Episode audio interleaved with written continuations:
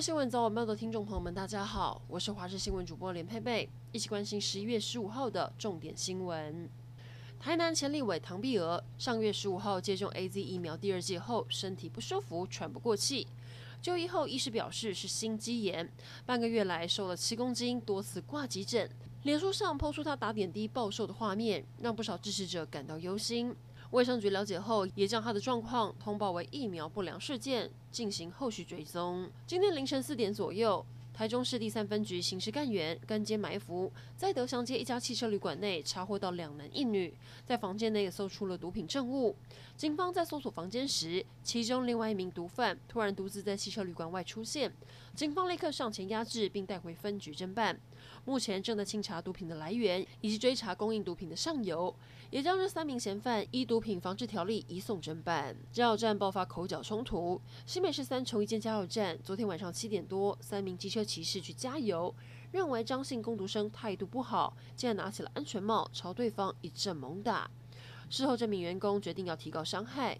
警方调查发现，三名嫌犯中，其中一人还未成年，不但无照驾驶，还动手伤人。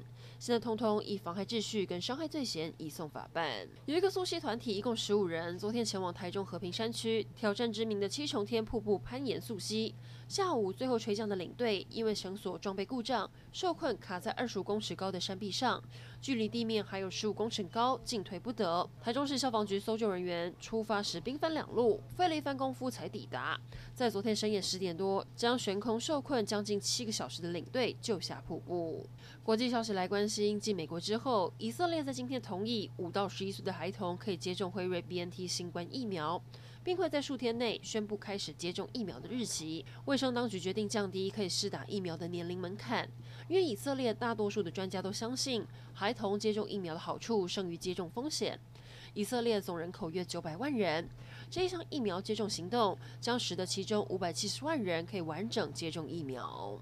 至于奥地利，最近新冠疫情不断加剧，为了控制疫情，奥地利政府宣布，十五号开始，没有完整接种过疫苗的人将禁足在家，除了工作、采买生活必需品等原因外。没有完整接种过疫苗的人不得随意外出。未来十天，警方也会设立检查哨拦检。如果违反封锁规定，没有接种疫苗的人可以处五百欧元（相当于台币一万六千块）的罚款。而目前，奥地利完整接种过两剂疫苗的人只占了总人口的百分之六十五，是西欧国家当中比例最低的。想要置产，一年比一年还要难了吗？尤其新竹县涨最多，晚一年买房竟然要多付一百九十二万，上涨幅度惊人。而台北市晚一年每笔交易平均得多花一百八十四万，排名第二。排名第三的是六都以外的嘉义市，比去年同期买房平均多付七十多万。这也显示除了六都之外，其他县市买房痛苦指数逐年攀升。